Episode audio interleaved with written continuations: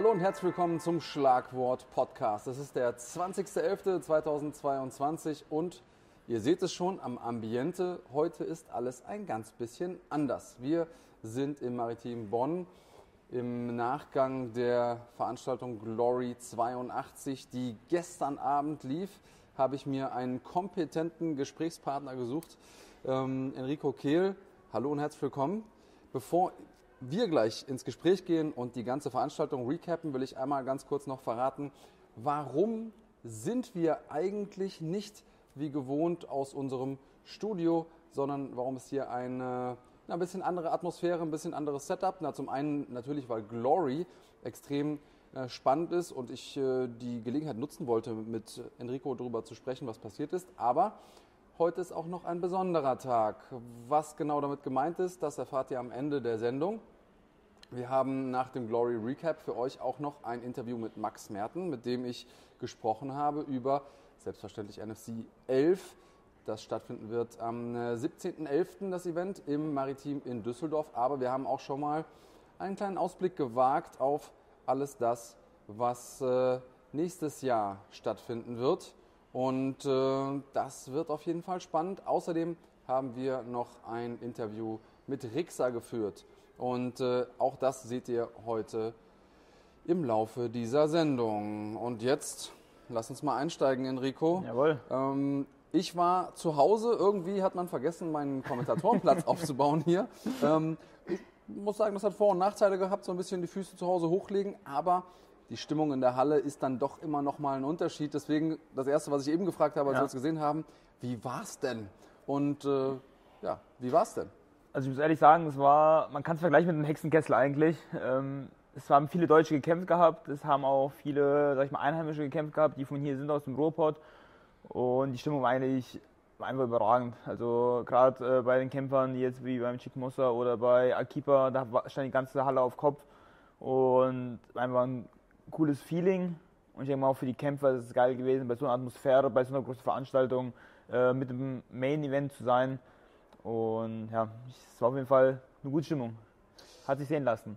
Ja, und ich glaube, das ist auch äh, ein gutes Zeichen. Ähm, ich habe mit äh, einigen der Protagonisten des gestrigen Abends ja vor ein paar Wochen ein Interview geführt und viele von denen haben äh, mir gesagt, naja, es gab so eine Stimmung in der deutschen Kickbox-Szene ein paar Jahre lang und das war auch ehrlich gesagt so ein bisschen mein Vibe. Ähm, der Fred, mein Pratzenhalter, hat immer gesagt, oh, die deutsche Kickbox-Szene, die stirbt langsam und so. Und das war auch so ein bisschen das Narrativ, das die erzählt haben. So irgendwie ist nicht mehr viel los im deutschen Kickboxen, die großen Veranstaltungen bleiben aus, die großen Namen, wenn es gibt ja gute Kämpfer, aber die haben keinen Ort, wo sie sich präsentieren können. Und ähm, gleichzeitig hat man das Gefühl, mit dem, äh, mit dem Kommen von Glory nach Deutschland gibt es hier nochmal frischen Wind in der Kickbox-Szene. Siehst du das auch so? Ich sehe es tatsächlich genauso. Ich, ähm, in den letzten vergangenen Jahren war es wirklich so, dass in Deutsch, der deutschen Kampfsportszene sag ich mal, keine großen Namen mehr da waren, weil ich, sage ich mal, einer der wenigen war, der international gekämpft hat, auf der internationalen Bühne präsent war. Und dadurch, dass jetzt Glory nach Deutschland gekommen ist, dementsprechend auch automatisch viele deutsche Kämpfer unter Vertrag genommen hat, ich meine, es ist auch für den deutschen Sport eine sehr, sehr gute Werbung. Mhm. Ich habe in den letzten Jahren habe ich schon sehr oft gesagt, dass wir sehr viele Talente haben in Deutschland, aber sie haben halt keine Bühne. Es ist gefühlt äh, ist jede, jede Woche irgendwo eine Veranstaltung und es kämpfen 8000 Leute gegeneinander, aber selbst ich habe Probleme gehabt, irgendwie die Kämpfer zu kennen mhm. weil es einfach zu viele gewesen sind. Und dadurch, dass wir jetzt, sag ich mal, mit Glory in Deutschland eine sehr große Organisation haben, die größte Kickbox-Organisation Kickbox der weltweit, haben eine gute Bühne, wo sie sich jetzt präsentieren können. Und ich denke mal, das haben sie jetzt auf den letzten zwei Veranstaltungen auf jeden Fall gemacht. Und da ist, wir sind auf dem richtigen Weg, Kampfsport Deutschland, würde ich sagen. Ja, und äh, der Weg wurde schon mal ein bisschen weiter gezeichnet, sage ich mal. Gestern während äh, der Übertragung äh, wurde klar, Glory kommt zurück nach Deutschland. Am 11.2. Ähm, nächsten Jahres werden die in Düsseldorf sein. Das heißt natürlich auch gute Nachrichten weiterhin für die deutsche Kickbox-Szene, für die deutschen Kämpfer. Und ähm, wir haben im Vorfeld mal gesagt, okay, über welche Kämpfe wollen wir denn überhaupt sprechen von gestern? Denn so eine ganze Fightcard zu analysieren, das dauert ja auch total lang. Und dann haben wir mal über das Ausschlussprinzip geguckt. Naja, wir müssen auf jeden Fall über die Deutschen sprechen. Ähm, und natürlich über Main Event und Co-Main Event. Ja, und letzten Endes sind das alle Kämpfe bis auf einer. Deswegen ähm, haben wir einiges, über das wir sprechen können. Vielleicht ähm, fangen wir mal von unten an. Die, äh, die Doppelspitze auf der Undercard ähm, die wir bei Fighting ja äh, kostenfrei übertragen haben in unserem äh, Free Stream, könnt ihr euch immer noch angucken übrigens, waren ja zwei Deutsche, die bereits ihr Debüt gegeben haben bei Glory, äh, bei Glory 81, da auch wirklich fulminante Siege mhm. geholt haben und jetzt beide ähm, solide Performances hingelegt haben gegen ähm, auch gute Kämpfer, die aber auch neu sind bei Glory. Äh, beide in Anführungsstrichen aber nur über die Punkte gewonnen. Ähm, hattest du denn, oder erstens, wie hast du die Kämpfe äh, erlebt und zweitens hast du die Chance, danach nochmal mit den, äh, mit den Kämpfern zu sprechen vielleicht? Ich habe tatsächlich sowohl als auch, also ich fand beide Leistungen von den Deutschen fand ich gut. Ich hatte auch schon vorher mit dem Chick Mosser geredet gehabt, oben noch in der Hotel, im Hotel. Und er hat auch gesagt, dass ich auch schon Freude auf den Kampf. Und er hat gestern wieder gezeigt, dass er ähm, aus gutem Holz geschnitzt ist, wenn man so sagen kann. Ähm, er hat abgeliefert, technisch sehr sauber. Ich fand wirklich technisch fand ich ein sehr sauberer Kampf. Und da hat man gesehen gehabt, dass er ähm, dem Kämpfer überlegen war. Er hat ähm, viel schlauer gekämpft, er hat den Gegner ganze Zeit äh, die Wege abgeschnitten. Ich denke mal, für so einen jungen Kämpfer, der noch so wenig, wenig Erfahrung hat, ist das schon ein sehr, sehr großer Schlüssel, wenn man dem Gegner äh, die Wege abschneidet, wenn dieser wegläuft. Ich weiß selber, wie es im Ring ist, wenn einer wegläuft und die wenigsten kommen auf die Idee, okay, gut, mal die Wege abzuschneiden.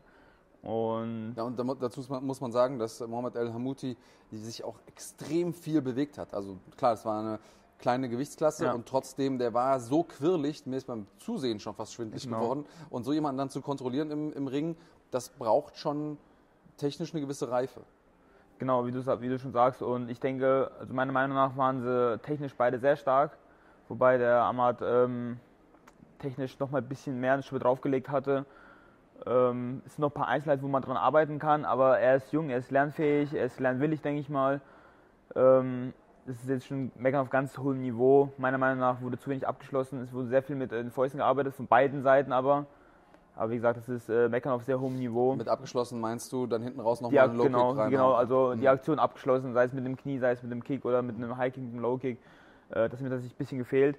Aber das ist Meckern auf ganz hohem Niveau und ich denke, das ist ähm, sehr, sehr ähm, viel Talent und auf jeden Fall auch äh, wollen, noch besser zu werden. Ja, und wir sehen, Ahmad Chik Musa verbessert sich immer noch, hat jetzt äh, zwei Kämpfe bei Glory, beide gewonnen. Ähm, muss man sagen, an einem viel besseren Punkt in seiner Karriere könnte er eigentlich gar nicht sein, oder? Du sagst es, ähm, er hat jetzt eine große Bühne, wo er sich präsentieren kann, wo er sich auch präsentiert. Und das kann jetzt der Weg, sag ich mal, vom internationalen Kämpfer loslegen. Hattest du, du hast gesagt, du hast äh, sowohl als auch, du hast also auch mit ihm danach nochmal gesprochen. Ähm, erstens, wie zufrieden war er so mit seiner Performance? Und zweitens, so mit Blick aufs nächste Jahr, wie hoch ist die Wahrscheinlichkeit, dass wir ihn am 11.02. auch wiedersehen? Also darüber haben wir nicht gequatscht, wann der nächste Kampf ansteht, aber so wie jeder Kämpfer halt ist, ähm, der sagt, ja, war okay, die Performance könnte besser sein, ähm, aber ich denke, er kann zufrieden sein. Mit der Leistung gestern kann er zufrieden sein und ich denke, das ist die Hauptsache.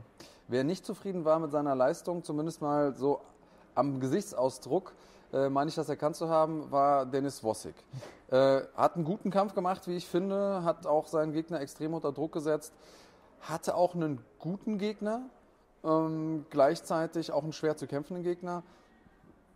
Aber das Finish blieb aus und ich glaube, damit war er äußerst unzufrieden. Äh, hat er das dir gegenüber auch so gesagt? Ich habe ihn danach äh, getroffen gehabt und habe ihm auch gratuliert zum Kampf und er hat gesagt, oh, hör mir auf, Enrico, war, ähm, ich bin total unzufrieden und es war gar kein guter Kampf. Aber ich kenne es selber, du wirst auch wissen, man ist nach dem Kampf ist man immer unzufrieden, wenn man nicht gefinisht hat. Und so wie ich Dennis aber auch kenne, ich kenne schon jahrelang, wir waren früher auch schon auf den Schienen unterwegs gewesen, haben dort auch viel gekämpft. Und Dennis braucht so einen Moment, so wie ich meistens, wir müssen erstmal wach werden. Das heißt, ähm, die erste Runde verschlafen wir meistens. Und der Gegner hat halt sehr, sehr, sehr stark angefangen. Von Dennis muss man halt sagen, der hat einen Feuerwerker losgelegt in der ersten Runde. Und da habe ich mir auch schon gefragt, ah, ich habe nur zu, meinem, äh, zu meiner Begleitung gesagt, äh, pass auf, in der zweiten Runde kommt, äh, wird Dennis wach und dann kommt er hinten raus, äh, kommt er nochmal stark. Genauso ist es gewesen.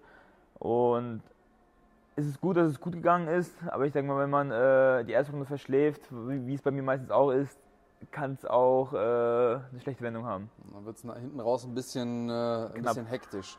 Ähm, hat er sonst irgendwas erzählt? Schon ein paar Insights? Äh, wie gesagt, ich schiele immer schon so mit einem Auge auf den, auf den Februar. Weißt du überhaupt irgendwas schon über den Februar? Oder? Ich, äh, ich weiß, dass es im Februar eine Veranstaltung in Deutschland ist, aber die Fightcards, wer kämpft, da bin ich tatsächlich auch noch komplett raus. Okay, dann kann ich mir ja auch das Nachfragen sparen. Ja. Ist natürlich für mich auch spannend, weil ähm, ich habe mir den Tag schon fest eingetragen im Kalender und natürlich würde ich mich freuen, und es würde ja auch Sinn machen für Glory tatsächlich, wenn ähm, es auch wieder deutsche Beteiligung äh, gab. Äh, du hast äh, gesagt, die Stimmung in der Halle war richtig, war richtig ordentlich, war ein, war ein Hexenkessel.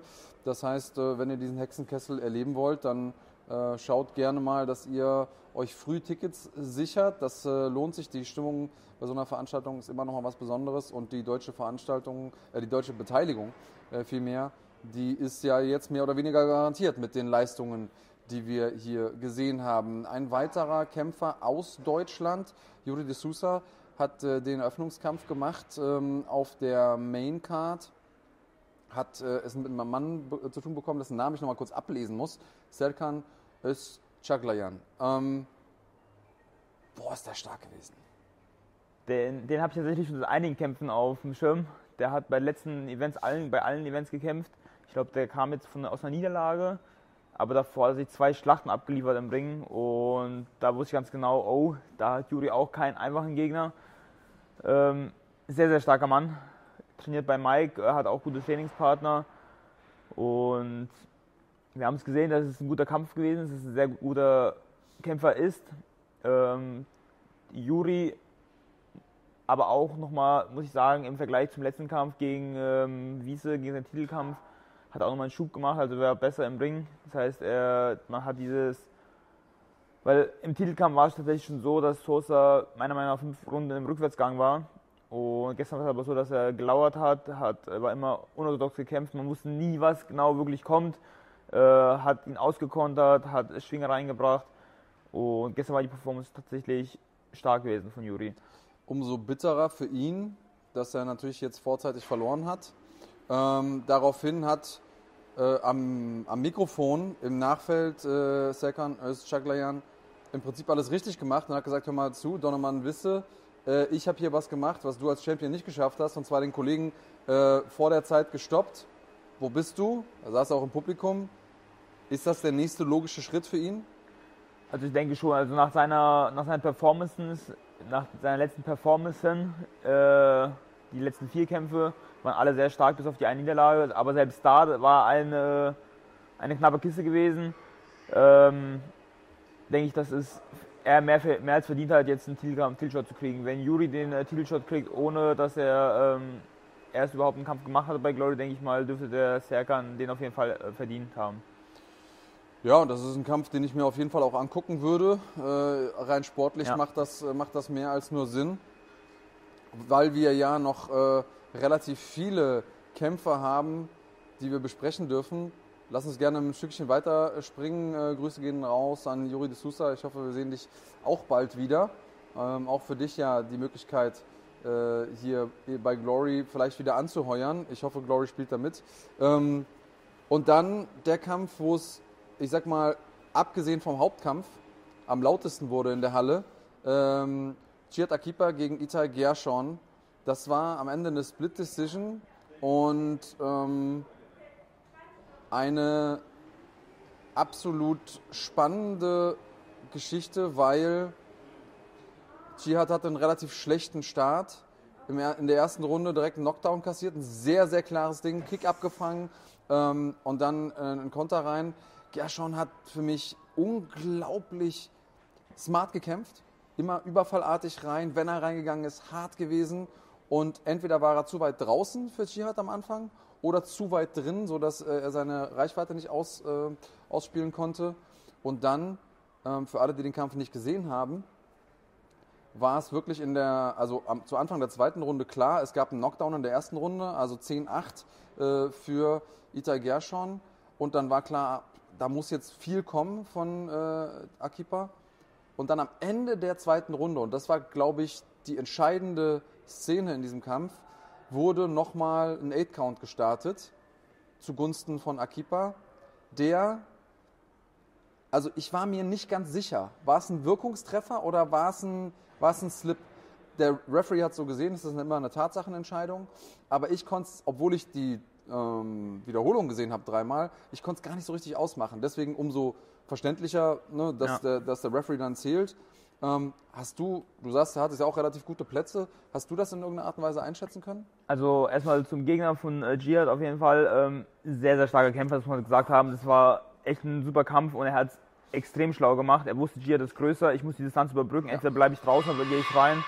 Und da habe ich selber ähm, gesehen, dass er smart gemacht hat. Er hat Jihad immer reinlaufen lassen, ist zum Körper gegangen, hat den Kicks abgeschlossen, hat gute Bodyshots gemacht auch. Und die erste Runde meiner Meinung nach klar gewonnen gehabt, also auch verdient gewonnen gehabt. Ähm, zum Knockdown von Jihad, er hat sehr, sehr gut zurückgearbeitet, muss man sagen, weil es war ein Wirkungstreffer, der, er hat ihn gespürt. Ähm, die Pause hat ihm gut getan, er ist wieder gut zurückgekommen als ich am Ring selber saß, habe ich gedacht, oh, es war ein Wirkungstreffer. Mein erster Blick, dann habe ich mich aber umgedreht und habe auf die Leinwand geguckt und dann sah es aber so aus, als ob es wirklich nur ein Slip gewesen ist. Das heißt, da weiß ich jetzt, da müsste ich mir wirklich nochmal, ich denke mal, du hast ein paar Mal besser gesehen gehabt. Im, im Ringgeschehen sah es aus, als ob es ein Wirkungstreffer war, als ob er kassiert hat und dann weggeslippt ist. Auf dem Video sah es jedoch nur so aus, als ob er nur weggerutscht ist. Also ich, ich, wie gesagt, ich habe es dreimal gesehen, aber während dem Kommentieren, das ist alles hektisch, ne, man weiß nicht genau, was ist jetzt hier gerade passiert. Ähm, es sah so aus, als wäre der Treffer in der letzten Sekunde noch auf den Handschuh gegangen ähm, von Ita Gershon und trotzdem im Gesicht hatte ich das Gefühl, da war ordentlich Wirkung. Jetzt ist die Frage, hat er den jetzt angeklingelt durch die Deckung durch? Das kann ich nicht, kann ich nicht sagen, so oder so. Sich so zurückzukämpfen von Chiad Akipa, absoluter Wahnsinn in seinem Glory-Debüt. Ich meine, das ist für ihn ja auch eine neue, eine neue Bühne, alles neu. Und dann war ja erstmal nur wieder das, äh, das Spielfeld ausgeglichen. Dann musste man ja erst nochmal die dritte Runde gewinnen. Und da ist er, meiner Meinung nach, hat er da gezeigt, aus welchem Holz er geschnitzt ist als Kämpfer. Denn beide wussten ja genau, was Sache ist. Da mit, mit Knockdowns in der ersten und in der zweiten Runde braucht man auch gar nicht die, das Open Scoring abwarten. Ja. Das Open Scoring werde ich gleich nochmal thematisieren. Aber das war ähm, das war ja in dem Moment klar. Beide brauchten diese Runde. Und wie hast du die Runde gesehen dann? Ich habe die letzte Runde ich tatsächlich äh, so gesehen, dass Jihad äh, mehr Druck hatte. Er hatte noch mehr Luft gehabt und hat dementsprechend auch die äh, Ring Control gehabt. Das heißt, er hat von Ringmitte aus gearbeitet und hat seine Treffer gemacht. Wobei man sagen muss, dass der äh, Israeli natürlich auch gut ausgekontert hat und hat trotzdem seine Wirkungstreffer gehabt auch. Aber im Großen und Ganzen denke ich, dass Jihad äh, das Ding dann ähm, durch seine Erfahrung weil man muss halt sagen, Jihad ist erfahren. Er hat MMA gekämpft, er hat Boxen gekämpft, er hat jetzt K1 gekämpft und er ist komplett mehr oder weniger abgewichst. Äh, fand ich stark. Also meiner Meinung nach verdient gewonnen. Er hat schlau gemacht hinten raus, hat die äh, wichtigsten Treffer gemacht, auch wenn bei ihm, denke ich mal, ein bisschen die Luft dann hinten raus äh, knapp wurde. Aber was soll man denken, wenn man der ersten selber ähm, runtergeht und dann, sag ich mal, so zurückkommt, das ist schon Hut ab. Der einzige Moment eigentlich, wo ich gedacht habe, so, ah, das könnte vielleicht knapp werden, ist, weil Ita Gershon schon einen sehr, sehr guten Spinning Heel Kick getroffen hat, noch in der letzten Runde. Und Glory wertet ja spektakuläre Aktionen und sehr viel spektakulärer ist schwierig. Ja. Ähm, Nochmal ein bisschen mehr. Und deswegen habe ich gedacht, oh, ich kann mir gut vorstellen, dass die Judges das gesehen haben, weil das Ding war nicht nur irgendwie gestriffen, sondern das hat getroffen. Ähm, wie sicher warst du dir so nach der dritten Runde, dass, äh, dass das Ding an Akipa geht? Ich gar nicht sicher. Also ich habe, äh, ich hätte auch mit dem Ergebnis äh, rechnen können, dass der Gegner gewinnt. Aber ähm, umso fröhlicher oder froher bin ich, dass Gier das Ding nach Hause geschaut hat, zu Hause gelassen hat.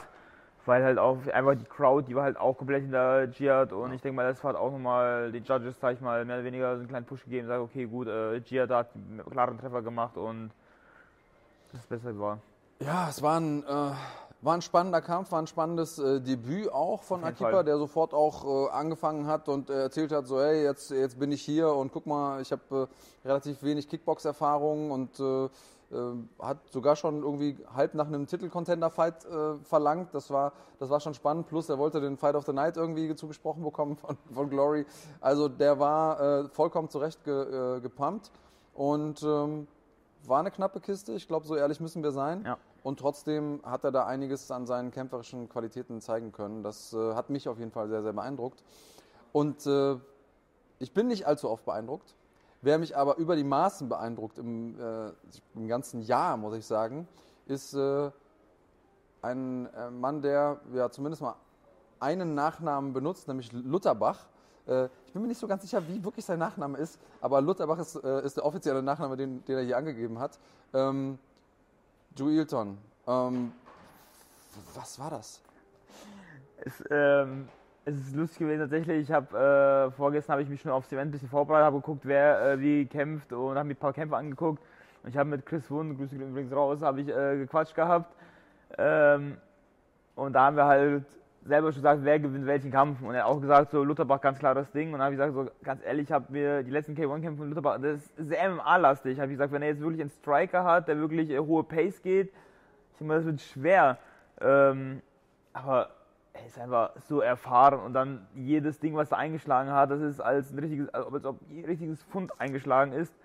Und ja, der Gegner hat es leider zu spüren bekommen und er hat, er hat zwar wenig gemacht, aber ich denke, das ist halt einfach dieser Kampfstil, dieser MMA-Kampfstil, selbst sei es äh, die Low-Kicks aufs Schienbein, ich weiß gar nicht, wie die bei euch heißen, äh, damit rechnet man im KO nicht. Ja. Und ich denke, hat er auch den Gegner ein bisschen außer Konzept gebracht und dann halt die Schläge ich denke mal, wenn man als äh, Middleweight in Schwergewichtsturnieren kämpft, dann muss da auch ein bisschen Pfund dahinter sein. Auf jeden Fall. Und man hat gesehen, dass dieses, dieses Pfund gestern auch ein paar Mal eingeschlagen hat. Na, diese Calf-Kicks, ich glaube, die haben äh, seinen Gegner durcheinander gebracht. Sind, äh, also er selber hat von sich gesagt, ich bin ein Dutch-Style-Kickboxer, mag Low-Kicks und so. Bei den Low-Kicks hatte ich aber tatsächlich auch Lutherbach vorne. Und was man vor allen Dingen auf dieser Bühne ja extrem selten sieht, ist, dass ein Kämpfer offensichtlich sich zurückhält im Kampf, weil er dem anderen nicht wehtun will. Und das Gefühl hatte ich mehrfach bei Lutherbach, der gesagt hat, soll ich jetzt wirklich nochmal weiterhauen? Der arme Junge, der ist doch eigentlich im Prinzip schon äh, quasi halb besiegt. Ähm, das hat mich sehr, sehr überrascht. Ja. Und auf der anderen Seite zeigt das natürlich auch so ein bisschen, aus welchem Holz dieser Lutherbach geschnitzt ist als Mensch. Wie hast du es denn erlebt? Ich habe tatsächlich auch, äh, ich habe es auch so gedacht wie du, weil Ende der zweiten, erst, Ende der ersten Runde war es, glaube ich, da hat er in die Ecke gestellt gehabt, den Gegner, und hat ihn dann eingedeckt gehabt. Und da habe ich selber gemerkt, okay, gut, jetzt hat er doch ein bisschen noch äh, rausgenommen gehabt, dass er mehr oder weniger ihn noch die Runde schenkt, sozusagen, dass er es in die zweite Runde schafft.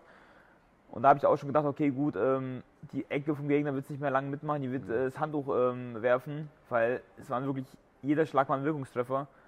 Und ja, und dann kam halt der richtige Wirkungstreffer. Und das habe ich live tatsächlich in dem Maße auch nicht gesehen, dass einer in den Ringseilen hängt und sich K.O. ist und nur von Ringseilen gehalten wird.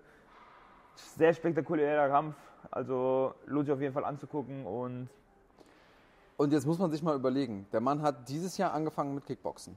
Es kommt eigentlich aus dem BJJ. Und klassischerweise im MMA sind ja die Leute, die aus dem Brazilian Jiu-Jitsu kommen, eher bodenlastig im Kampfstil, geht dann in eine andere Disziplin also erstmal ins MMA vom BJJ, geht dann nochmal ins Kickboxen, ist jetzt im Kickboxen auf der größten Bühne der Welt, legt hier so ein Debüt hin und in vier Wochen kämpft er in einer der größten Veranstaltungsreihen der Welt, nämlich bei Brave, um den Titel. Darf ich es erzählen?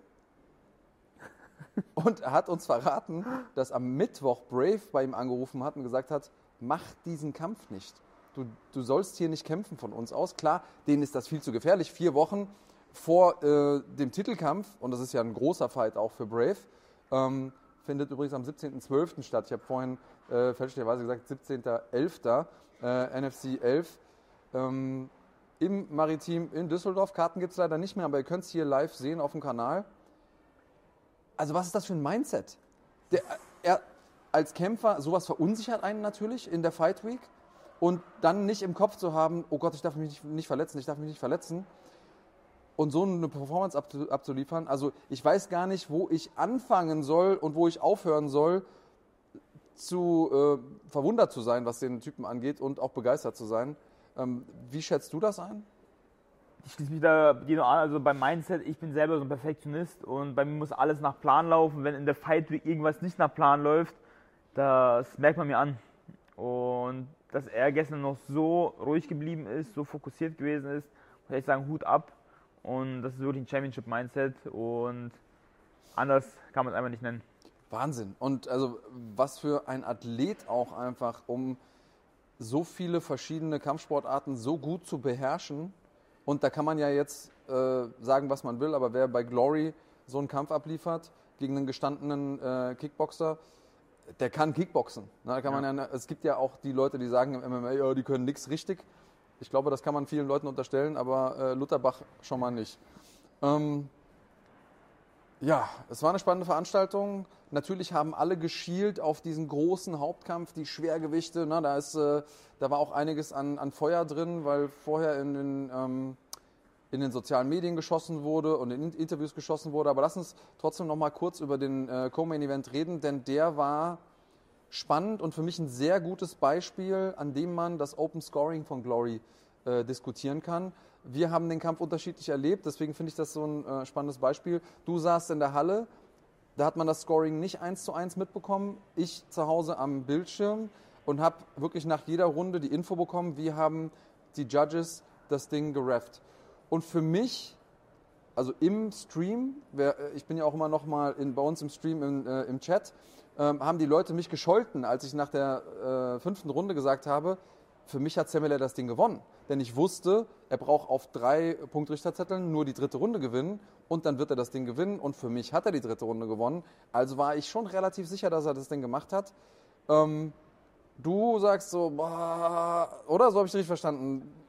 Ist, ist schwer zu werten, der Kampf, so wie er gewertet Also wurde. ich muss aber auch sagen, ich bin äh, eingenommen, äh, sag ich mal, ein bisschen parteiisch gewesen, weil Ali Nabiev ist ein sehr guter Freund von mir. Ich kenne ihn schon seit äh, Jahren, auch schon sehr oft trainiert.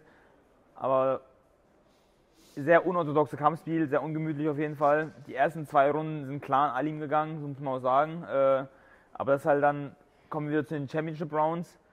Da musst du drei Runden musst du für dich entscheiden. Und ich denke, Alim hat zu früh angefangen schon zu spielen. Er hat in der dritten Runde angefangen zu spielen. Und ähm, Simula hat es schlau gemacht. Er hat seine Wirkungstreffer gemacht. Er hat ab der dritten Runde nicht mehr einmal gekickt. Er hat nur noch gestrikt, er hat nur noch äh, Schläge gemacht. Aber die Wirkungstreffer, die waren da gewesen. Und die vierte, fünfte Runde hat er meiner Meinung nach gewonnen. Über die dritte kann man sich jetzt streiten.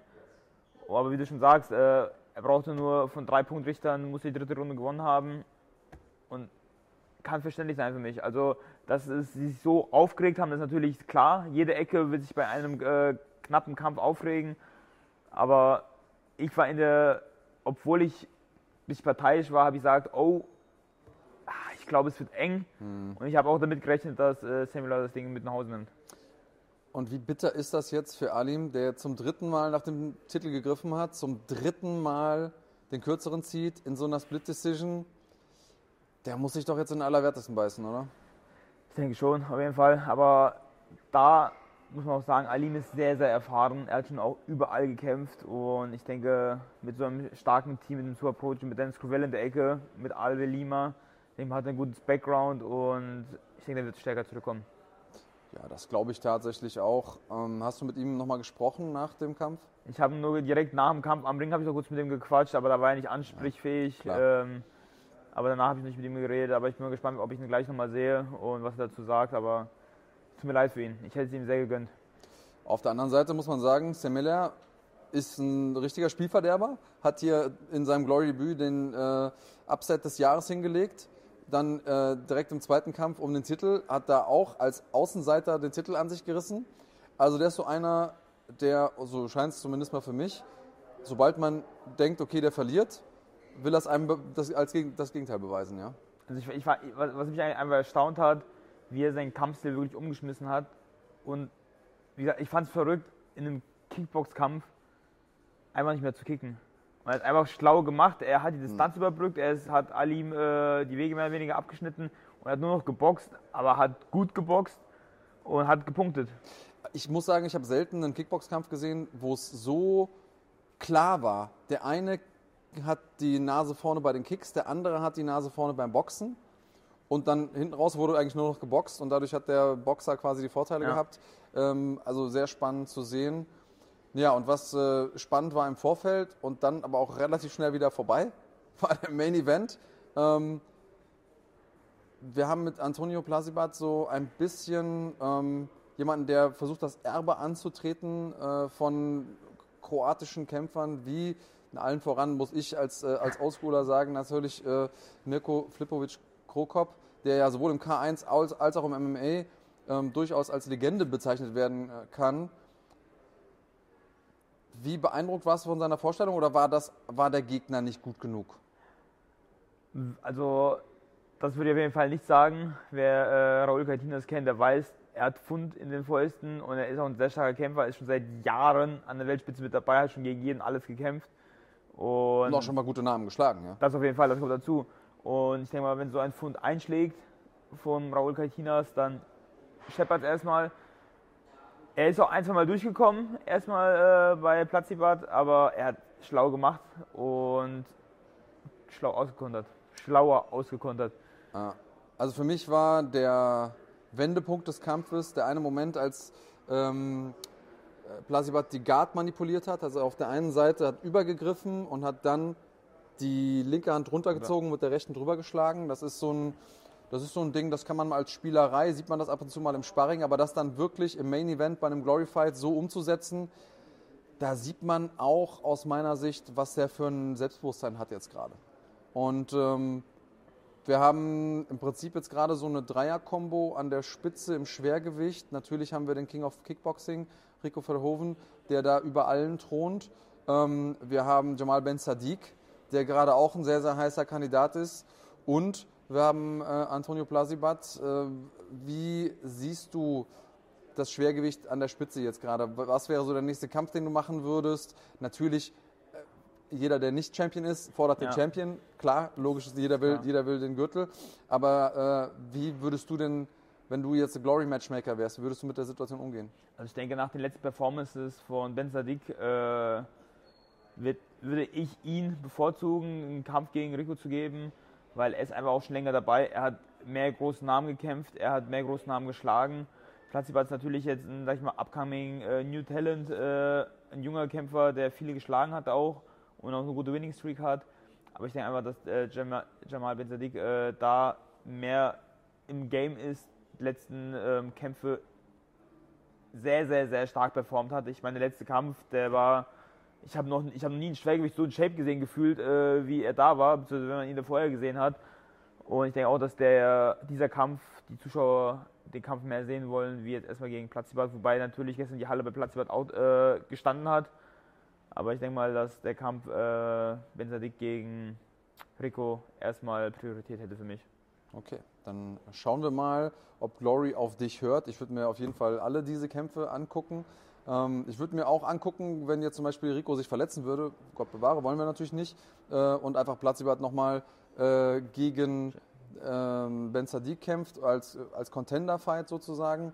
Aber wir werden es sehen. Das Schöne ist, ihr seht Glory bis auf die ähm, Collision-Events alle hier bei uns im Abo. Ähm, mindestens die Basic-Mitgliedschaft braucht ihr dafür. Wenn ihr das gestern gesehen habt, dann, ähm, dann wisst ihr es schon. Erstmal vielen Dank, dass du dir die Zeit genommen hast, heute noch mit mir das Ganze hier zu recappen. Ihr da draußen, ihr seht jetzt eine, ja, so ein bisschen eine Vorschau auf NFC 11 zusammen mit dem Matchmaker der NFC, mit Max Merten. Und ähm, zudem blicken wir auf das, was nächstes Jahr kommt. Und ich weiß, ich sage es gleich auch nochmal im Interview, aber, und äh, das kannst du ja auch nochmal bestätigen, es ist was anderes, die Events von vor Ort zu sehen. Wenn ihr die Möglichkeit habt, kauft euch Tickets, bald ist Weihnachten. Vielleicht kennt ihr jemanden, der sich freut über ein paar Tickets unterm Weihnachtsbaum. Nur mal als Idee. Ich weiß, äh, also mir geht es zumindest so, ich bin nicht sonderlich gut darin, Geschenke zu kaufen. Ähm, aber wenn man jemanden hat äh, im Kopf, wo man weiß, der freut sich an, an äh, Kampfaction, dann ist das, glaube ich, schwer zu toppen unterm Weihnachtsbaum. Deswegen ähm, schaut mal rein unter fighting.de slash Tickets gibt es die Dinger schon. Jetzt reden wir aber erstmal mit Max Merten. Vielen Dank an dich, Enrico. Danke, dass du mit dabei ja. warst. Und äh, wir sehen uns gleich und wir gehen gleich noch einen Kaffee trinken. Auf jeden Fall. Ich bin also hier mit dem Matchmaker von NFC, dem stabilsten Matchmaker Deutschlands, wer weiß, vielleicht sogar ganz Europas, äh, Max Merten. Vielen Dank, dass du dir die Zeit genommen hast. Wir wissen, du hast auch immer viel zu tun, ähm, auch wenn Matchmaking nicht dein einziger Job ist, sagt man Matchmaking, ähm, dann ist es doch einer, der eigentlich ein Fulltime-Job wäre. Deswegen vielen Dank, dass du da bist und herzlich willkommen. Gerne, danke, dass ich da sein darf. Wir haben heute ein paar spannende Sachen, über die wir sprechen können. Ähm, allem voran natürlich äh, gerade erst die News gedroppt. NFC 11 in Düsseldorf ist ausverkauft am, 12., äh, am 17.12. Ähm, und äh, alle Leute, die das also noch live sehen wollen, und ich finde, live ist sowieso die einzige Art, wie man diesen Sport äh, wirklich genießen kann, die müssen das dann über unseren Kanal machen. Äh, bei Fighting auf YouTube. Und äh, wir schauen zudem auf das, was NFC im nächsten Jahr geplant hat. Und vielleicht gelingt es mir ja, dir schon das ein oder andere Matchup zu entlocken das du geplant hast für die einzelnen Städte. Ja, vorab irgendwie äh, schon mal eine Info dazu. Wie, wie stehst du jetzt erstmal vor, sind noch ein paar Wochen vor NFC 11. Äh, wie stehst du so da? Gibt es irgendwelche Dinge, die dir Kopfschmerzen bereiten? Gibt es irgendwas, was dir besondere Freude bereitet vielleicht auch? Ja, also momentan sieht alles ganz gut aus. Die äh, Fightcard steht zu 95 Prozent. Ähm, Kopfschmerzen hat man immer ein bisschen. Man macht sich natürlich Sorgen, dass, hier, dass jetzt noch jemand ausfällt. Ähm, Brave bastelt, glaube ich, auch noch an einem Kampf, auf den wir noch warten. Äh, da bin ich auch mal gespannt, was da noch kommt. Und wir haben natürlich auch die, äh, die Amateure noch vor der Brust. Die äh, wollen wir einen Tag vorher, beziehungsweise die Contender wollen wir einen Tag vorher noch antreten lassen. Und äh, ja, die Fightcard muss ich auch noch zusammenstellen, weil ich werde jeden Tag ganz ungeduldig gefragt, wann dann endlich mal die Paarungen kommen. Aber das wird hoffentlich diese Woche passieren. Wie viele Kämpfe stehen da so auf dem Plan? Also der Clemens von der GEMAF denkt 20, ich tendiere schon zu 25. Äh, wir, schauen mal, äh, wir schauen mal, was wir am Ende dabei rauskriegen. Denkt irgendjemand von euch auch an die Kommentatoren, die an dem Tag offensichtlich eine Marathonleistung vollbringen müssen? Ja, ich, ich denke natürlich an euch, ähm, aber äh, wir wollen natürlich auch so vielen jungen Sportlern wie möglich äh, die Möglichkeit geben, da auch ihr Können zu zeigen. Ja, und dafür und da gehen wir, wir auch gerne genau, unsere Grenzen sorry, da wir auch in den letzten Monaten nicht so viele Contender-Veranstaltungen gemacht haben, sind natürlich jetzt alle äh, heiß darauf, sich auch in Düsseldorf zu beweisen. Klar. Ähm, jetzt Düsseldorf, äh, du hast es gesagt, Contender. Gibt es irgendwelche äh, Contender-Amateure, die da besonders rausstechen für dich? Irgendjemand, wo du sagst, Mensch, äh, da bin ich extrem heiß drauf zu sehen, wie der performt. Ähm, irgendwas Besonderes? Ja, da sind eine, eine, ganze Reihe wirklich guter Leute. Wir haben sehr, sehr viele Anmeldungen, natürlich auch von UFD. Da sind ein paar sehr interessante Namen. Altin Zenuni heißt er, glaube ich. Uma Batsuyev, äh, das sind nur zwei. Ähm, Batuan, Axa, das sind, das sind alles Namen, aber auch von unserem Gym, vom NFT-Gym, haben wir ein paar interessante Leute, die hoffentlich äh, bald mal Schlagzeilen machen werden. Und ähm, das sind, wie gesagt, jetzt nur ein paar wenige Namen, also alles in allem. Ich habe super starke Leute von Spitfire, von It's Choke aus Berlin, äh, einer von den Seguri-Brüdern, also da werden, oder Sigauri heißen sie, glaube ich, da werden wirklich ein paar äh, interessante Kämpfe sein. Ja, so kennen wir die Contender. Ähm, ab und zu haben die auch schon mal den, den Profis ein bisschen die Show gestohlen in der Vergangenheit. Schauen wir mal, ob ihnen das auch wieder gelingen wird. Äh, dafür gibt es aber noch Tickets. Das heißt, wer am 16.12. noch nichts vorhat, ähm, der kann natürlich auch gerne nach Düsseldorf kommen, ins Maritim Hotel und da dem Nachwuchs, den Stars von morgen zusehen. Ähm, ist auf jeden Fall etwas, das sich lohnt. Also würde ich mir auch angucken. Action gibt es da ständig. Und ähm, auch wenn es viele Kämpfe sind, dann kriegt man wenigstens auch viel für sein Geld. Und das Ambiente ist ja, steht ja im wahrsten Sinne des Wortes dem von einer Profi-Veranstaltung in nichts nach. Ähm, ansonsten nochmal mit Blick auf äh, NFC 17 ähm, du hast es angesprochen, Brave, es wird wieder eine Kooperationsveranstaltung mit Brave sein. Ähm, das Matchmaking deshalb nur, so stelle ich es mir zumindest vor, so halb in deiner Hand oder wie genau läuft das? Ja, also wir werden äh, beim diesem, bei, bei diesem Event ein paar mehr Kämpfer als Brave haben, deswegen äh, hatte ich natürlich doch einiges zu tun. Ich ähm, tausche mich aber auch äh, mit dem Matchmaker von Brave aus. Also das ist jetzt nicht so, dass der jetzt sagt, so hier, das sind vier Kämpfe, die äh, lege ich jetzt auf den Tisch, die machen wir, sondern er schickt mir natürlich auch äh, Ideen und wir, wir beraten uns, ähm, ob das Sinn macht für Düsseldorf, ob das keinen Sinn macht. Und ähm, ja, von daher würde ich sagen, arbeiten wir da eher zusammen und man kann jetzt nicht sagen, die machen ihr Ding und wir machen unser Ding. Okay, ja, das klingt ja schon mal erstmal äh, sehr harmonisch. Ähm, irgendwelche Besonderheiten, irgendwelche Dinge auf der Fightcard, äh, wo du sagst, Mensch, ich meine, klar, Islam Dulatov gegen Florim Sendeli, das hat irgendwie jetzt mittlerweile jeder auf dem Schirm. Ähm, ansonsten gibt es irgendwelche Fights, wo du sagst, eigentlich sind die noch so ein bisschen unterm Radar geflogen und da sollten die Leute auch ein, ein Augenmerk drauf haben? Ja, ich meine jetzt alleine, wenn man sich die NFC-Fights anguckt, wir haben da äh, einige wirklich interessante Paarungen. Gerade jetzt zum Beispiel Pennant gegen Djukic. Äh, das sind beides super explosive Striker, schwere Jungs. Äh, da wird es auf jeden Fall richtig knallen. Dann wird der ähm, Tasso auch wieder kämpfen, der Anastasios Schatzi Georgiadis, um mal seinen ganzen Namen auszusprechen.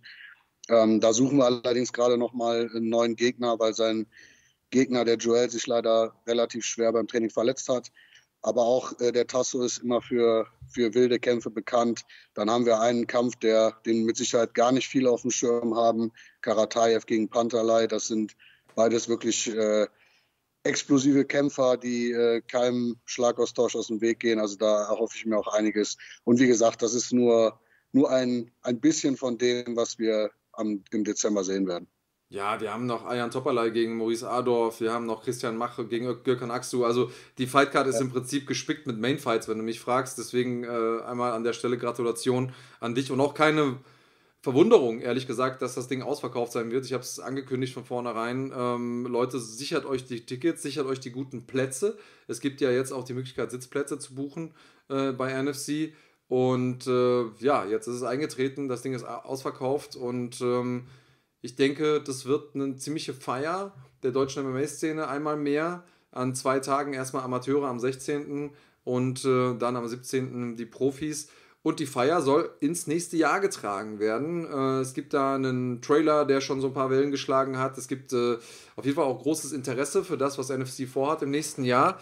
Ähm, den Auftakt wird äh, eine Fight Night in Bonn machen. Da sind wir nochmal im Maritim ähm, am 18.02., bevor wir dann, dazu kommen wir gleich, im März in eine größere Halle gehen, wo dann auch nochmal äh, ein paar spa spannende Sachen passieren. Aber äh, ein Schritt nach dem anderen. Für Bonn hast du da schon einen Plan? Weißt du schon, wer da antritt äh, am 18.02.? Also es sind einige, einige Namen im Gespräch. Ähm, ich kann jetzt noch keine Paarungen verraten. Ähm, wir arbeiten aktuell an einem Titelkampf im Bantamgewicht. Ähm, und äh, ja, das könnte ziemlich cooler Kampf werden. Ähm, darf ich jetzt aber noch nichts verraten. Dann haben wir auf jeden Fall den äh, Emilio Kisur dabei, der äh, frisch gebackener UAE Warriors Champion ist und äh, jetzt äh, endlich wieder bei uns an den Start geht. Und frisch gebackener Papa auch, ne? Genau, das auch. Gratulation an dieser Stelle, wenn er es sehen sollte. Und ähm, dann haben wir noch einen ganz interessanten Kämpfer, der mit dabei sein wird, der Fabio Schäfer, der sich aktuell im MMA Spirit vorbereitet. Der ist vielen eher als Outdoor-Sportler, Mountainbiker bekannt, ist da auch wirklich sehr bekannt, ähm, aber er trainiert jetzt seit einiger Zeit akribisch äh, im, im MMA Spirit. Ich habe auch schon viel Gutes gehört. Hat, glaube ich, auch schon einen, Amateurkampf bestritten und der wird wohl im Februar sein Pro-Debüt geben und da bin ich gespannt, äh, wie, er sich, äh, wie er sich bei uns schlägt. Also ein bisschen Prominenz von außerhalb der Bubble zu Besuch, äh, vielleicht ja auch um zu bleiben, sind wir mal gespannt. Das sind so also die Namen, über die du schon so sprechen kannst, aber wie ich dich kenne, gibt es im Hintergrund auch noch andere Matchups, an denen schon fleißig gebastelt wird. Äh, so oder so ich kann es nur einmal wieder sagen, die Veranstaltung wird sich lohnen und so früh im Jahr ist selten was los, muss man ja auch dazu sagen. Die wenigsten äh, Veranstalter trauen es sich im, äh, im Februar ver zu veranstalten. Äh, ich nenne es jetzt einfach mal so, weil die meisten Kämpfer auch äh, schlicht und ergreifend keine Lust haben, so früh im Jahr zu kämpfen. Denn über die Weihnachtszeit, über Silvester lässt man sich gut gehen, Gewicht machen, Training, kommen da manchmal ein bisschen zu kurz. Ähm, NFC sagt, nein, nein, unsere Leute sind äh, so on point, sind so professionell, die kriegen wir auch Mitte Februar zum Einsatz. Und für euch als Fans bedeutet das natürlich da draußen auch, dass ihr die Action bekommt, die ihr wollt äh, und die es ja im MMA im Prinzip garantiert gibt. Jetzt haben wir noch NFC 13, äh, über das wir auf jeden Fall sprechen müssen. Ich bin enorm aufgeregt. Wir sind in Dortmund, Westfalenhalle, 25. März. Ähm, und das ist ja auch kein Geheimnis. NFC äh, hat da schon wirklich was auf den Tisch gepackt, zu sagen, wir gehen in so eine große Halle. So eine große Halle will natürlich auch gefüllt werden. Ich habe äh, mal reingeguckt, die Tickets gehen auch tatsächlich schon relativ gut, obwohl noch gar nicht richtig klar ist, wer da kämpfen wird. Kannst du denn da ein bisschen mehr Klarheit reinbringen? Also ich meine, der, der Main Fight, der ist ja schon verkündet. Ich glaube, allein der, äh, der, ja, ich sag mal, der lohnt sich schon äh, oder dafür lohnt es sich natürlich schon äh, dabei zu sein. Wir werden aber noch äh, ganz viele andere gute Kämpfe haben. Ich meine, jeder äh, Kämpfer will natürlich am liebsten äh, in der Westfalenhalle kämpfen. Ähm, das heißt, entsprechend haben wir da wirklich sehr viele, viele Jungs, die, die für den März ready sind. Wir haben ein Islam Dulatov, der wirklich sehr interessiert ist, auch in Dortmund zu kämpfen. Klar, der hat jetzt nochmal eine schwere Aufgabe vor der Brust. Da muss man schauen, wie, sich das Ganze entwickelt. Aber der ist auf jeden Fall heiß dabei zu sein. Wir haben einen Max Heine, der äh, endlich wieder Gas geben will. Wir haben einen Max Holzer, ich meine auch jetzt im, im Dezember aktiv, aber er will auch dabei sein. Ähm, dann haben wir einen Patrick Vespaziani, der sich ja im August eine krasse äh, Schlacht gegen ähm, Lazar Todev geliefert hat. Der will wieder angreifen, hat sich, hat sich wieder weiterentwickelt, verbessert, wie mir sein Manager erzählt hat. Oh, das ist auch schwer geworden. Also der hat gut Kilos draufgepackt auch. Genau, ist, ähm, hat viel an, an seiner Physis gearbeitet, wird aber natürlich auch technisch viel, viel getan haben. Also ich glaube, äh, die März-Card, die wird wirklich nochmal äh, alles überbieten. Also von daher äh, sichert euch auf jeden Fall Tickets. Ähm, das muss man sich live anschauen. Naja, und äh, der Vollständigkeit halber, Main Event, äh, hast du ja schon gesagt, der Titelkampf äh, Max Koga gegen Mert Özildirim. Da hat sich ja auch einiges an Animositäten mittlerweile aufgestaut, die entladen werden wollen. Ich glaube, da ist die Westfalenhalle schon der richtige Ort für. Und ähm, mit der Sitzplatzbuchung könnt ihr euch jetzt noch gute Sitzplatzkarten aussuchen. Ähm, in so einer Halle gibt es ja dann doch unterschiedliche Möglichkeiten zu sehen, auch von unterschiedlichen Plätzen. Also schaut gerne mal rein. Die Tickets bekommt ihr natürlich auf äh, fighting.de slash Tickets.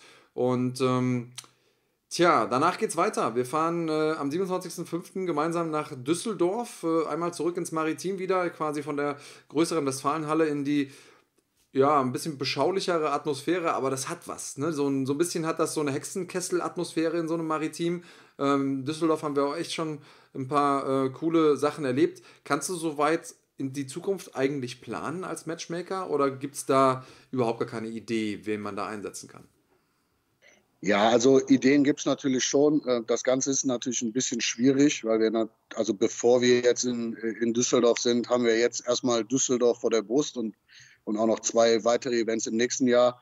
Das heißt, es werden jetzt sehr viele unserer Kämpfer natürlich aktiv sein. Da wird viel passieren, da werden werden bestimmte Kämpfer gewinnen, bestimmte Kämpfer verlieren.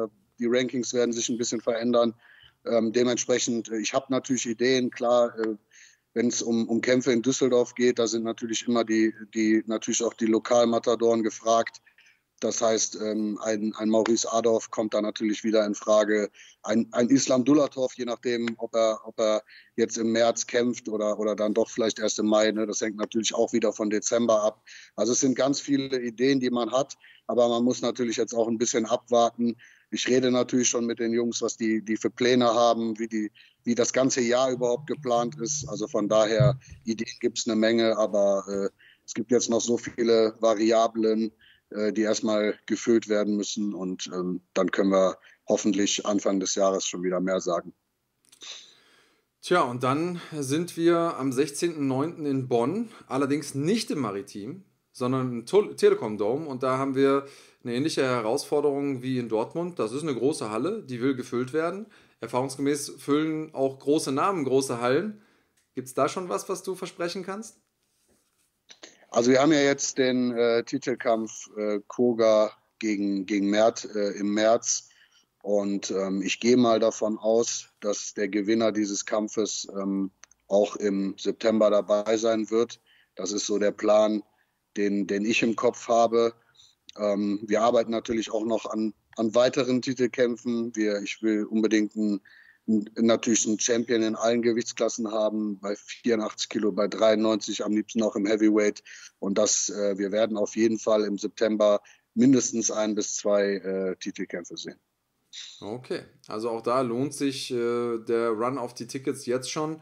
Ähm, am 11.11. .11. ist ja in, im Rheinland Feiertag, da äh, wo wir beide wohnen, aber in München da ist es quasi ein normaler Tag in Anführungsstrichen, jedenfalls wenn nicht NFC zu Gast kommt und das werden wir sein im Showpalast in München am 11.11. .11. Ähm, und da selbe Logik, eigentlich kann man sich darauf einstellen, dass auch da die lokalen Größen, ich denke jetzt an Mohamed Trabelsi beispielsweise, ähm, zum Einsatz kommen. Stimmt das so und hast du vielleicht noch andere Leute im Kopf?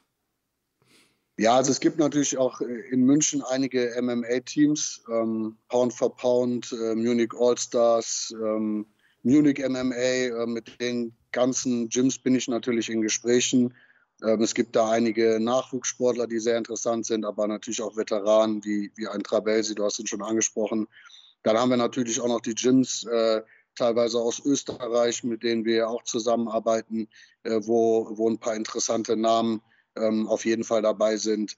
Aber genauso natürlich auch die Stuttgarter, die Balinger. Also das wird auf jeden Fall ein äh, Event, wo einige äh, Stars aus dem Süden Deutschlands äh, an den Start gehen werden. Ja, und es ist eine fantastische Halle. Also ich weiß nicht, ob ihr das mal gesehen habt, aber äh, googelt das gerne mal oder auch im, im Trailer kann man es ja sich angucken. Äh, der Showpalast in München, das wird so von der Appearance, von dem, was so technisch möglich ist. Die haben eine riesige LED-Leinwand und so. Äh, ich glaube, in so eine Bühne gab es jetzt für den deutschen MMA-Sport auch noch nie. Das sollte man sich auf jeden Fall äh, versuchen, nicht entgehen zu lassen, live äh, vor Ort zu sein. Und dann sind wir zum Jahresabschluss am 16.12. Äh, wieder zurück in Düsseldorf. Da schließt sich quasi der Kreis. Ähm, und dann so weit in die Zukunft blicken will ich dich jetzt nicht lassen, aber wir haben gelernt, Lokalmatadoren sind da definitiv sehr wahrscheinlich. Es sind die Leute aus dem UFD-Gym, es sind äh, die Islam Dulatovs dieser Welt. Ähm, auch da lohnt sich der Ticketkauf. Und ich will nur ganz kurz mal da draußen äh, in, in die Runde geben, in die, in die weite Welt als Idee. Es gibt Leute, die haben sich jetzt schon für alle Events Karten gesichert, in der weisen Voraussicht, äh, dass sie damit nicht nur die Plätze bekommen, die sie sich auch wünschen, sondern eben auch die Sicherheit haben, dass sie irgendwann ähm, nicht vor der Situation stehen, dass die Tickets ausverkauft sind. Ich habe alleine heute zwei Anfragen bekommen von Leuten, die sagen, ey, kannst du mir nicht doch noch irgendein Ticket klar machen für NFC 11? Und ich muss, auch wenn es teilweise Familie ist, sagen, nein Leute, ihr seid zu spät. Ich habe euch wochenlang gesagt, wenn ihr Tickets braucht, dann jetzt nicht verschieben. Jetzt ist es zu spät. Äh, zum Glück gibt es ja die Möglichkeit, das Ganze auch äh, im Stream zu verfolgen, aber live ist eben doch immer am besten. Ansonsten hast du irgendein Highlight nächstes Jahr, irgendeinen, irgendeinen Fight, den du definitiv machen wollen würdest nächstes Jahr? Irgendwas, irgendwas Besonderes, was dir auf dem Herzen liegt? Mein Highlight für, für nächstes Jahr ist wirklich erstmal der äh, Koga äh, Özildirim Fight, weil das ist ein Kampf, auf den ich jetzt sehr lange gewartet habe. Äh, es wurde viel geredet, viel diskutiert äh, und das soll jetzt einfach mal geklärt werden. Und äh, das ist so erstmal das erste Highlight, äh, auf, auf das ich äh, in 2023 warte. Ja, am 25.03. wissen wir es dann, äh, wie es ausgeht. Und dann kann auch die Geschichte dieses Federgewichtstitels endlich weitergehen. Es ist ja äh, verrückt, dass sich im Prinzip dieser Federgewichtstitel zu dem prestigeträchtigsten Objekt in MMA Deutschland entwickelt hat.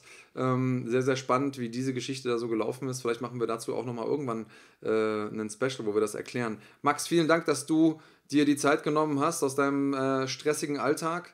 Ähm, ich will dich nicht rauswerfen, ohne dir die Möglichkeit zu geben, noch irgendwie ein paar letzte Grüße. Willst du, die, willst du der Mama irgendwie einen Gruß da lassen oder, oder liegt dir was auf dem Herzen? Dann kannst du das jetzt gerne noch machen. Ja, erstmal äh, vielen Dank, dass ich heute wieder Gast sein durfte. Ähm, ja, ich würde einfach nochmal ähm, mich bei allen Fans bedanken, die, die uns ermöglichen, dass wir überhaupt so große Events machen können. Ähm, verfolgt uns fleißig weiter, äh, sichert euch Tickets, seid dabei. Wir haben fürs nächste Jahr wirklich viele coole Locations. Werden, ich kann euch versprechen, es wird in jeder Location äh, geile Fights geben. Also seid dabei. Äh, wenn ihr es nicht in die Location schafft, dann, dann schaut es euch in unserem Stream äh, bei Fighting an. Und ja, ich kann nur sagen, ich freue mich aufs nächste Jahr und freue mich aber natürlich jetzt erstmal auf Dezember und hoffe, äh, dass ihr auch alle dabei seid. Das wird gut. Vielen Dank dir, lieber Max, und ja, bis allerspätestens in Düsseldorf am äh, 16.12. Da werden wir uns sehen und ähm, ja, auch ganz, ganz bald wieder bestimmt bei uns im Podcast. Bis dann. Ganz bis bald. Das war also mein Gespräch mit Max Merten, dem stabilsten Matchmaker Deutschlands, aufgezeichnet vor drei Tagen. Und äh, ich werde es nicht müde zu betonen, holt euch eure Tickets. Wir haben so ein paar Ideen bekommen, wer könnte denn wann, wo kämpfen. So oder so, Fight Action ist garantiert, wenn NFC in eine Stadt in eurer Nähe kommt. Deswegen lasst euch das Ganze nicht entgehen. Live-Tickets bekommt ihr unter fighting.de slash Tickets und ähm, ihr könnt nichts falsch machen, wenn ihr mit dabei seid. Und genau das hat sich auch Emilio Kisua gedacht, denn der steigt wieder zurück in den Cage, nachdem er aus, der größten, aus dem größten Sieg seiner Karriere kommt. Und ähm, darüber und über viel mehr haben Marc und ich mit ihm gesprochen und das seht ihr jetzt. Emilio Kisua, sei gegrüßt. Hallo, hallo. Ja, Mensch, äh, gibt ja viel zu berichten von dir. Äh, also wir haben ja seit deinem Titelgewinn noch gar nicht miteinander gesprochen. Und seitdem du Papa geworden bist, haben wir auch noch nicht miteinander gesprochen. Wie geht's dir denn als ja, Vater? Super. ja? Ein bisschen anstrengend und natürlich ein komplett äh, neues Leben, sag ich mal. Aber ähm, ist auch wunderschön. Also ich kann es nur jedem empfehlen. Wie laufen die Nächte? Wie viel Schlaf bekommst du?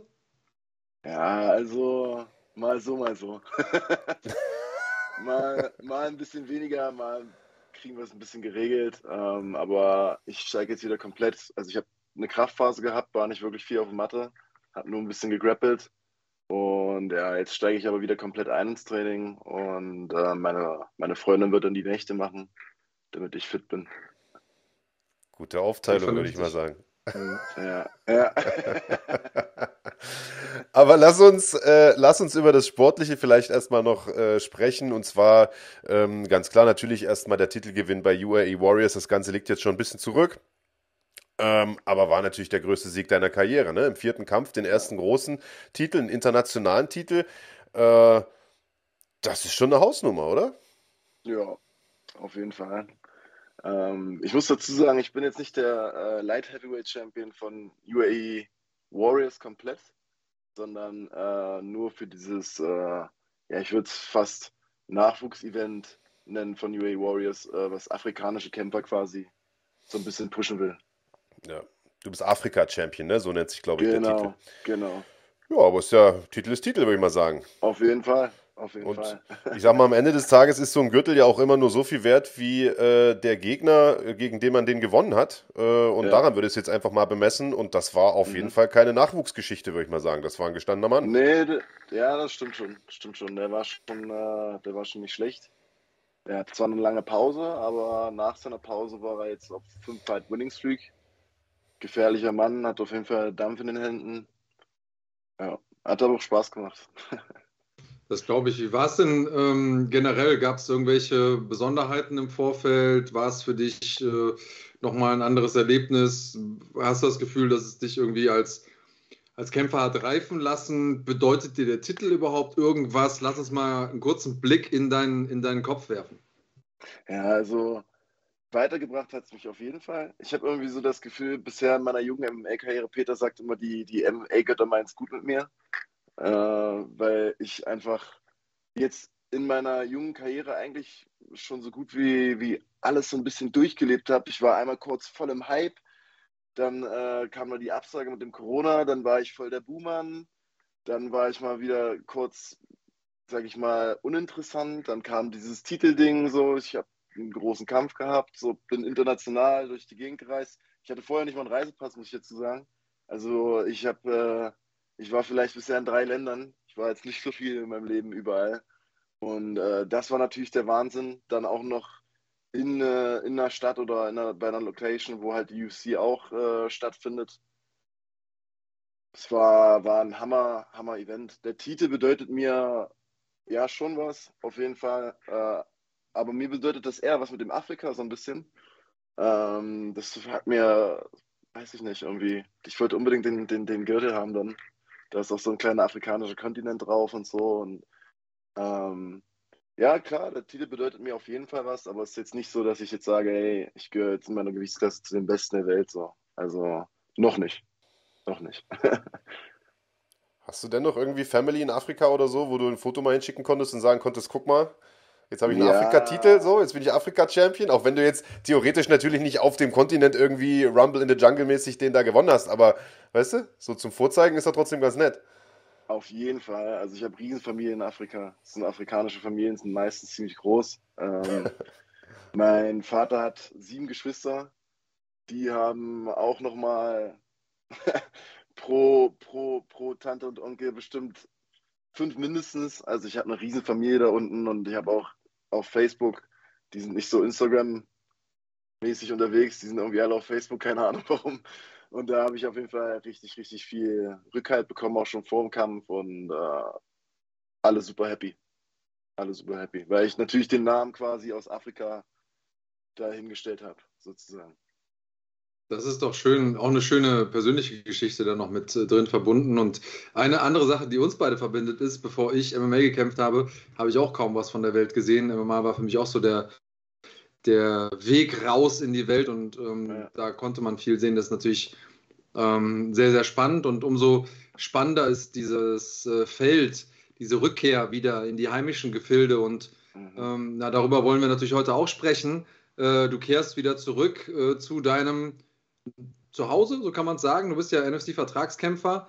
Ähm, lass uns mal kurz äh, so ein bisschen da in die Insights. Was, was ist geplant? Wann ist es geplant? Hast du vielleicht auch schon jemanden, der irgendwie auf deiner Liste steht, den du da gerne vor die Fäuste bekommen möchtest? Also ähm, geplant ist, äh, ich glaube, das Event ist am 18.02., wenn ich mich nicht irre. Da ist äh, NFC geplant.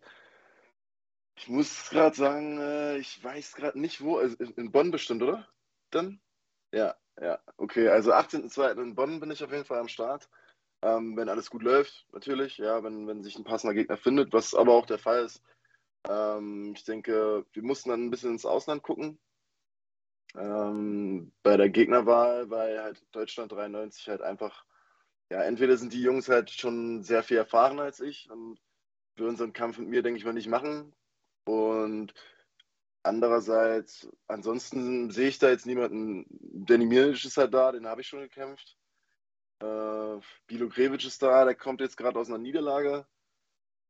Aber ja, ich, ich, ich würde selber jetzt nicht, weil der Franzose, den ich gekämpft habe, der war 8-3. Und ähm, ich wollte jetzt nicht unbedingt dann mit einem 4-0 gegen 1 zu 2 kämpfen oder so. Also ich würde schon gern bei den positiven Records bleiben, bei Jungs, die, die da sind, um zu gewinnen, die eine Winning Streak haben. Nicht, nichts gegen Bilo Grevic, der ist auch da, um zu gewinnen. Er hat jetzt bloß halt äh, den Kampf halt verloren. Ähm, aber jemanden, der auf einer Winning Streak ist, der auf jeden Fall sich sicher ist, dass er mich schlägt. Und äh, ja, ich will mich einfach so gut es geht auf gerade zu Hause auf deutschem Boden äh, vorbereiten und auf gutes Niveau vorbereiten, damit ich dann irgendwann halt international gehen kann. Du hast im Vorgespräch gerade gesagt, dass du in der letzten Zeit gar nicht so viel auf der Matte warst, nur ein bisschen gegrappelt hast und ansonsten sehr, sehr viel Kraft gemacht hast. Massephase oder Kraftphase hast du es genannt. Ähm, sind ein paar Kilos draufgekommen und du bist ja ein großer Dude. So. Du bist ja, also auch für ein Halbschwergewicht eigentlich genau die richtige Größe, aber ich sag mal, mit ja. noch ein paar Muckis mehr wäre ja theoretisch auch Schwergewicht gar nicht so weit weg, oder? Ist das eine Option? Mm, nee, also ich. Also nicht für äh, Februar, sondern generell meine ich, weißt du? Nee, ja, ja, also. ich habe halt so ein Traumszenario von meiner Karriere. Ja. Und das ist so eigentlich, dass ich bei 93 auf jeden Fall Champion werde. In der UFC am besten oder halt in einer großen Organisation wie One Championship oder sowas. Und dann äh, da verteidige, bis ich Bock habe, keinen Bock mehr habe auf Weightcut und sage, ey, ich baller mich nochmal mit den richtig großen Jungs. Ist richtig, ich bin schon, ich bin schon ein großer Junge, aber deswegen habe ich auch so eine Kraftphase gemacht. Meine Physis äh, hat noch viel Luft nach oben einfach. Wir haben jetzt gute Arbeit geleistet. Ich, ich muss, das heißt wenig auf der Matte. Ich sag mal, ich habe zwei, dreimal die Woche gegrappelt, so ungefähr. Und den Rest halt Krafttraining gemacht. Ja, und ja, wie gesagt, also vielleicht am Ende so meiner Karriere mal Heavyweight. Man weiß nie, was passiert, aber jetzt bin ich auf jeden Fall voll fokussiert auf 93 Kilo. Ja, es macht Sinn, sich erstmal auf eine Sache zu, zu konzentrieren, auch dieses äh, Bulk-Up, wie die Amis sagen, so ein paar Muckis draufpacken. Ähm, dein Frame gibt das auf jeden Fall her, finde ich, find ich sinnvoll, wenn man das hat, um es in die Waagschale zu werfen. Also ich freue mich ja. mh, mm, auf äh, Emilio Kessur, der noch so ein bisschen in seinen Körper reinwächst, aber ja, technisch äh, dann dadurch natürlich noch gefährlicher wird auch. Ähm, du hast jetzt eben gesagt, es gibt wen, also man muss der Fairness halber sagen, Februar ist auch ein sehr, sehr schweres Datum immer für jede MMA-Veranstaltung, weil die Leute alle sagen, ach nee, Weightcut kurz nach dem Weihnachten und Weihnachten trainiere ich eh nicht so viel und die Leute wollen dann eher schon immer alle in Richtung März oder, oder April sogar kämpfen. Deswegen wird es nochmal schwieriger. Light Heavyweight, genauso wie, wie Heavyweight und die ganz leichten Gewichtklassen sind ja auch immer schwer irgendwie Gegner zu finden. Das kommt also auch nochmal mit dazu. Und ähm, du hast gesagt, es gibt auch viele Leute, die nicht so gerne gegen dich kämpfen wollen.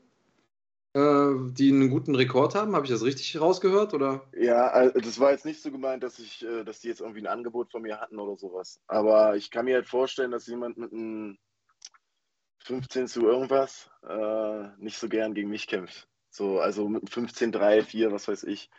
Äh, weil er hat halt von dem Kampf nicht viel zu gewinnen oder diejenigen, ja, es gibt ja mehrere Light Heavyweights, die, die, die schon sehr erfahren sind. Ähm, und ich würde auch nicht mit, mit, mit fast 20 Kämpfen auf dem Buckel unbedingt gegen jemanden kämpfen mit einem 4-0, weil wenn ich den verliere, dann ist so, oh, was ist bei dir los so? Und wenn du den schlägst, ist so, ja, cool, aber der Typ hat halt so viel Kämpfe wie du fast Niederlagen. So. Deswegen denke ich mal, dass es für die nicht so sinnvoll ist. Aber andersrum würdest du es machen. Also wenn jetzt einer anklopfen würde mit 15-2, würdest du sagen, yo, let's go. Auf jeden Fall. Das ist äh, zwar High Risk, weil die Jungs sind stark, ähm, klar. Ich weiß aber, wie stark ich bin.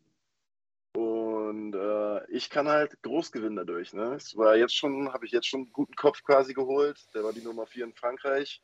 Wie gesagt, 5 Fight Winning Streak, 8-3. Gar nicht so ein schlechter Rekord eigentlich. Ähm, und ich habe mir geholt. Und der steht jetzt quasi auf meiner Liste. Deswegen, ja, ja, also du sprichst natürlich einen wichtigen Punkt an und tatsächlich ist es so, dass ein, zwei Jungs ein Angebot bekommen hatten und das genau aus dem Grund auch abgelehnt haben. Äh, Namen nennen wir da jetzt nicht, aber es ist natürlich irgendwo auch verständlich, wer will gegen den 4-0er äh, verlieren. Ähm, das, ist, äh, das ist klar, aber das macht es natürlich für dich jetzt auch nicht unbedingt einfacher, dein, deine Karriereplanung weiter fortzusetzen. Ne? Du sagst, du hast so ein Idealszenario im Kopf, ähm, aber im Grunde bleibt dir ja gar nichts anderes übrig, als direkt sozusagen irgendwie ein, ein Level zu überspringen und sozusagen auf diese internationale Ebene zu gehen. Du hast gerade selbst gesagt, im Ausland nach Gegnern gucken, vielleicht selbst sogar im Ausland kämpfen. Äh, wie sieht denn dein Idealjahr 2023 so aus? Der Gürtel, muss der verteidigt werden oder ist das eher so ein Ding, man gewinnt den einmal und dann hat man den wie so ein Pokal? Äh, wie oft willst du bei NFC kämpfen? Äh, wen hast du auf dem Schirm? Wie, was können wir erwarten von, von dir im nächsten Jahr? Also mein Idealjahr ist natürlich weiter ungeschlagen bleiben. Das ist das äh, Allerwichtigste, sage ich mal. Wobei ich jetzt auch nicht keine, keine, keine große Angst habe vor einer Niederlage. Ich habe im Kickboxen auch schon verloren und äh, das gehört dazu. Aber es ist natürlich äh, in Planung zu gewinnen. Und das am besten äh, dreimal, drei, viermal. Ähm, das mit dem Titel, ja, das wird wahrscheinlich passieren. Ähm, aber wann, weiß ich auch noch nicht so genau, wann die das planen. Weil ich sag mal, ich war jetzt für die nicht, die haben nicht gedacht, dass sie mich wiedersehen. Also ich habe es die ganze Woche da gemerkt und so. Und dann war Pressekonferenz, mein Gegner war da, ich wusste davon gar nichts. So, da wurde über mich geredet. Ich, hab, ich war nicht mal anwesend. Also die haben sich gedacht, hey, hier, wir holen dir einen, einen aus Deutschland, 3-0, sieht relativ gut aus, äh, kannst du weghauen. So, Rechnung nicht aufgegangen. Und jetzt halt mal gucken, wie sie, äh, wie sie weiter mit mir planen und so. Und äh, ja, klar, es ist immer, ist immer schön. Ich habe es jetzt das erste Mal gemacht, aber äh, zu reisen quasi für die Kämpfe ist irgendwie ein ganz besonderer Film, weil es schon anfängt, sobald man in den Flieger steigt, sage ich mal. Ähm, aber ja, also wenn das jetzt nicht passiert, bin ich auch nicht super, super, super traurig, sage ich mal. Ähm, und ansonsten an Gegnern kann ich echt nicht, kann ich echt nicht so viel sagen weil ähm, ich selber nicht so richtig, richtig Plan habe, wen ich in Deutschland noch kämpfen soll. Und es wird sich zeigen, aber so drei, vier Mal, wenn alles gut läuft, ist ja auch immer mit Verletzungen und so und bei meiner Gewichtsklasse äh, mit, mit, mit Gegnern. Aber ich wäre auch, wär auch zufrieden, wenn ich nächstes Jahr zwei Kämpfe gewinne, weil ich sehe immer wieder, dass bei der UC, sag ich mal, äh, Light Heavyweight, da debütieren manche mit einem 6-1, mit einem 7-1 so und ich bin nicht in, in Eile, sage ich mal. Ich will das vernünftig und schlau machen, will mich äh, weiter aufbauen, habe mich jetzt auf mein Grappling konzentriert, damit ich da stärker werde. Physis auf die Physis konzentriert. Also ich versuche quasi ein Camp zu machen jetzt immer und danach wieder äh, an meinem Baustein quasi rumbasteln und noch was hinzufügen und noch was hinzufügen, damit ich dann halt, weil das kann in meiner Gewichtsklasse relativ schnell passieren, bereit bin auch für die internationale Bühne. Ja, und ich glaube, da sprichst du was sehr Wichtiges an. Viele Leute wollen so schnell wie möglich die formellen Voraussetzungen schaffen, indem sie eben quasi zum Beispiel den Rekord bekommen, den du gerade angesprochen hast, ähm, und äh, machen dadurch ein Fightcamp nach dem nächsten, haben aber ähm, nicht die Zeit dazwischen, um sich zu entwickeln. Weil, sind wir mal ehrlich, während der Fightcamps geht es eigentlich nur ans Schleifen. Da geht es nur darum zu sagen, hey, du musst fit werden, die wichtigen Techniken für den nächsten Kampf, die wir uns ausgedacht haben aufgrund des Gameplans, die werden eingedrillt. Aber da wird man ja nicht mehr insgesamt besser. Und ähm, deswegen ist es wichtig, diese Off-Zeiten zu haben. Ich finde das gut, dass ihr das so macht. Ich meine, da hast du natürlich auch mit, äh, mit Peter Sobotta jemanden äh, in deinem Team, der das auch ganz gut timen kann mit. Ähm, klingt für mich nach einem sehr, sehr guten Plan. Ich hoffe, wir können dabei zusehen, wie der sich vor unseren Augen entfaltet. Und ähm, gibt es sonst auch irgendwelche, du hast uns jetzt äh, schon die Pläne für deine Karriere mitgeteilt, die Pläne fürs nächste Jahr mitgeteilt. Ähm, gibt es sonst noch irgendwas, was du irgendwie loswerden willst, wo du den Fans was sagen willst, wo du vielleicht den anderen Leuten in deiner Gewichtsklasse irgendeine Message mit auf den Weg geben möchtest? Hast du sonst irgendjemanden, den du was äh, erzählen willst? Jetzt ist gerade hier der richtige Moment. Also, ich sag mal, an, an, an Fans oder allgemein MMA-Fans oder Fans von Fighting, zieht euch auf jeden Fall mal in die nächsten Kämpfe rein. Ähm, ich denke, ich werde immer wieder eine Schippe drauflegen bin noch lange nicht bei dem, was, ist, äh, was, was, was möglich ist. Oh shit. Jetzt hast du ihn vergrault, Digga. du bist stumm. War schlimm? Nee. Da ist er wieder. So. Da ist er wieder. einen Anruf bekommen. Ja, schneiden wir dann. Sorry. Ähm, ja. Setz also, einfach an der Stelle an. Ja, also zieht euch einfach, wie gesagt, die Kämpfe rein. Das wird äh, super. Der letzte Kampf vielleicht, den man jetzt von mir bei Fighting gesehen hat, bei NFC war jetzt nicht der, nicht der beste Kampf von mir. Ähm, aber ich denke mal, wenn man sich den zweiten Kampf von mir oder den ersten Kampf bei der NFC von mir reinzieht oder meinen allerersten Profikampf oder jetzt meinen letzten Profikampf, ähm, da habe ich auf jeden Fall bewiesen, was ich kann. Und ähm, für mich selber war das war ein First Round Finish und so, aber ich würde mir da die, die, Note 3 geben und äh, arbeite weiterhin auf jeden Fall auf endlich mal eine 1 in meinen eigenen Augen, sage ich mal. Und äh, ja, auf jeden Fall schaltet ein und äh, zieht euch rein, wie ich das mache. Und an die Leute in meiner Gewichtsklasse, let's go. Und an die äh, Debütanten und sowas, die meinen Namen gern hätten, äh, erstmal ein paar Kämpfe gewinnen und dann geht es auf jeden Fall los.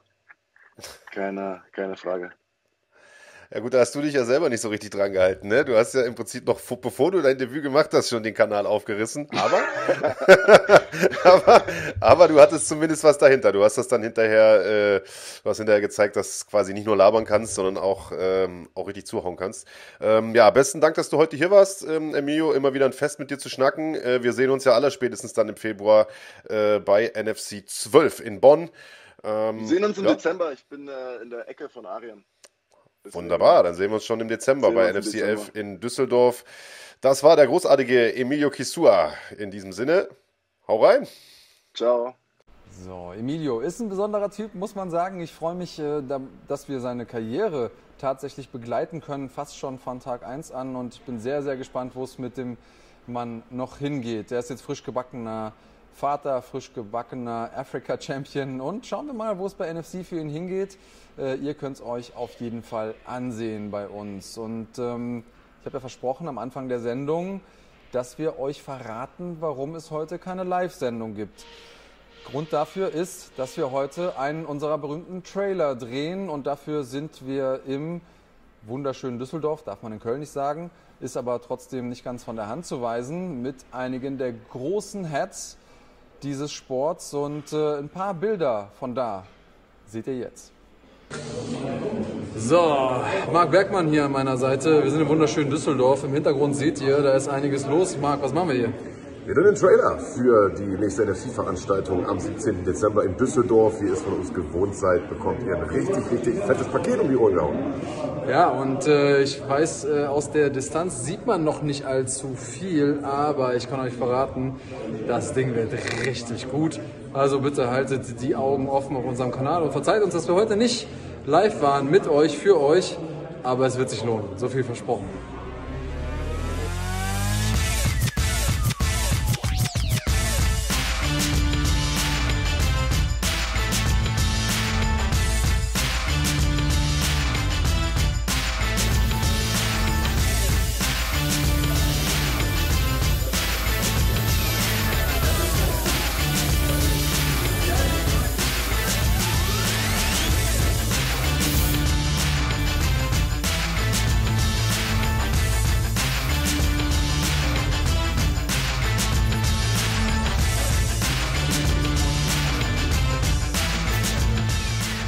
Das war's heute für den Schlagwort Podcast. Ihr seht also, ihr musstet zwar auf die Live-Sendung verzichten, damit auch kein What's in the Bag. Tut mir leid. Nächste Woche dann wieder. Aber ihr bekommt was dafür und zwar einen fantastischen Trailer. So viel kann ich versprechen.